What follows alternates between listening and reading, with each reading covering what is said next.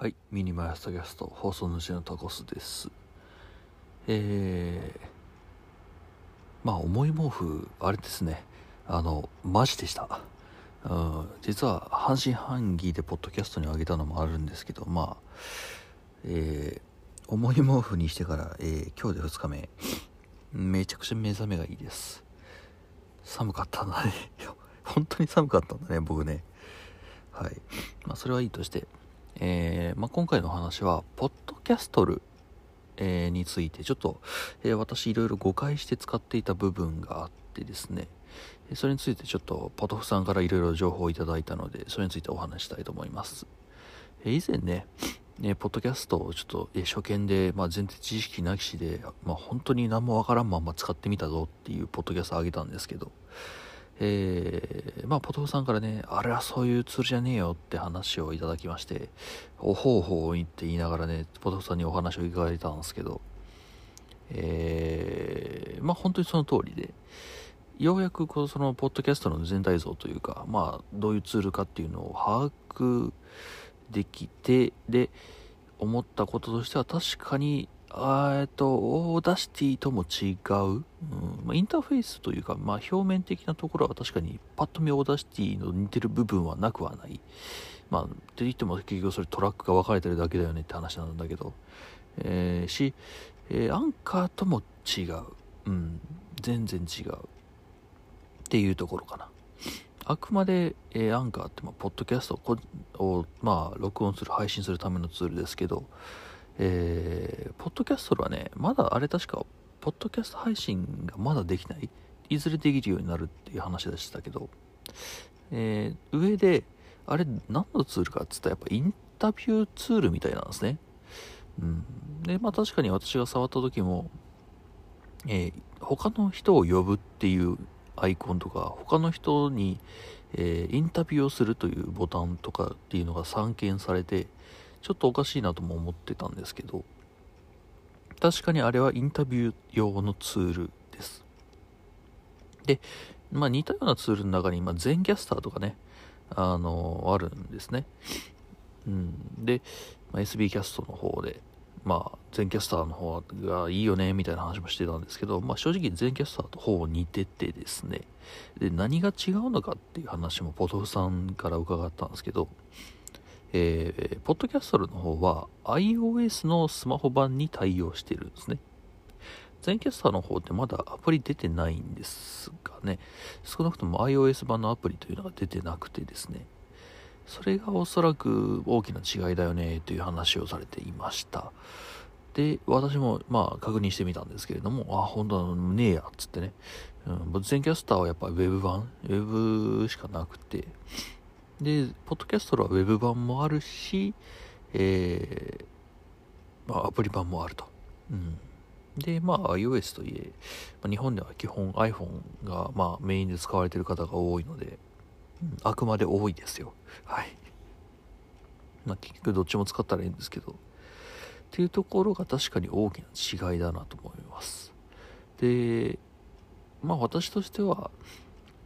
まあ、スマホで使える iPhone で使えると、まあ、その iPhone をそもそもマイク代わりにして非常に手軽に録音ができるというところがまあ魅力でもあるしでどうやらねなんかボタン一つ押せばねイコライザーとコンプとあとノイズキャンセリング、まあ、ノイズキャンセリングなのかそれともまあノイズまあノイズキャンセリングか。うん。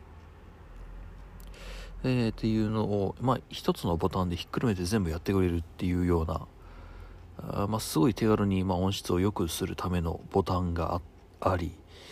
ボタンっていうか、まあ、そういう、なプラグインというべきなのか、まあ、そういう、まあ、機能もある。上で、まあ、全キャスターも一緒なんですけど、ポッドキャストルって、まあ、あくまで、こう、一つの箇所に集まった音声を、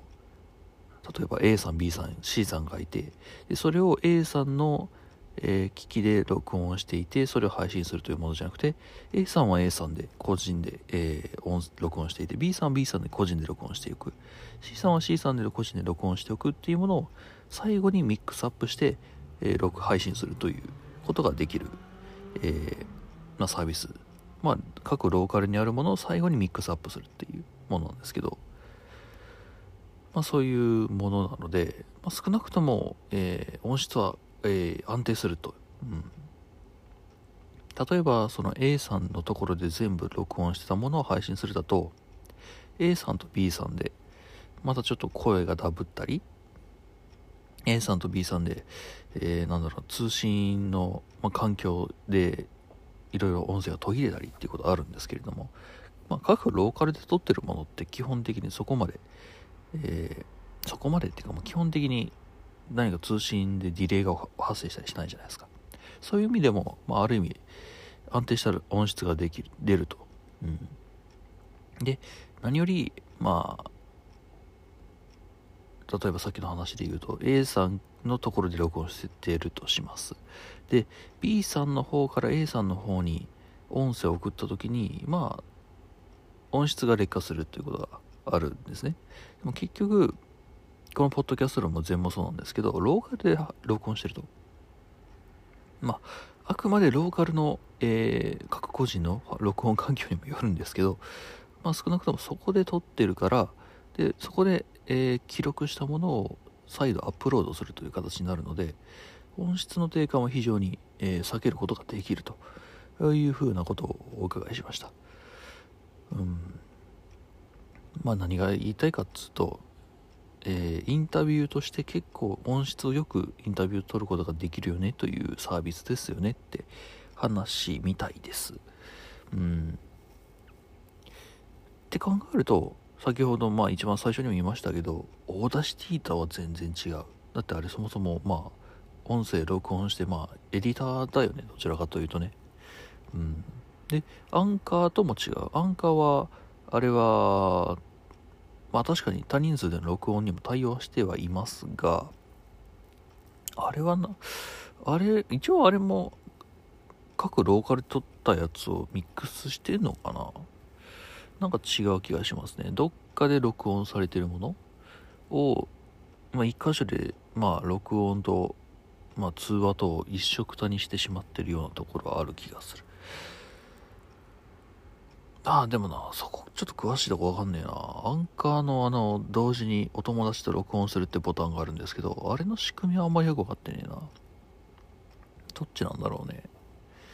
まあまあはい。えー、というわけで、まあ、ポッドキャストあると、全キャスター、その他もろもろありますけれども、まあ、ポッドキャストに関しては、そんな感じのサービスだということを、が、えー、まあ、昨日の時点で分かりましたので、はい、追加でご報告いたします。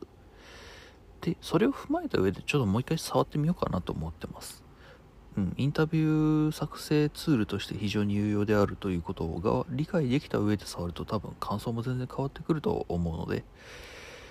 まあ、えー、憎むべきというか惜しむべきというべきかは、えー、私はあの、まあ、一人でやってますのでインタビューをするという機会があんまりなく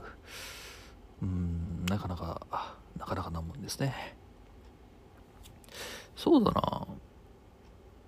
今度のミミズの講座あえっ、とうちの大学の OB 会みたいなものがあるんですけど月に1回ねあれを一回ポッドキャストで録音してみたらどうかなとは思うんですよ。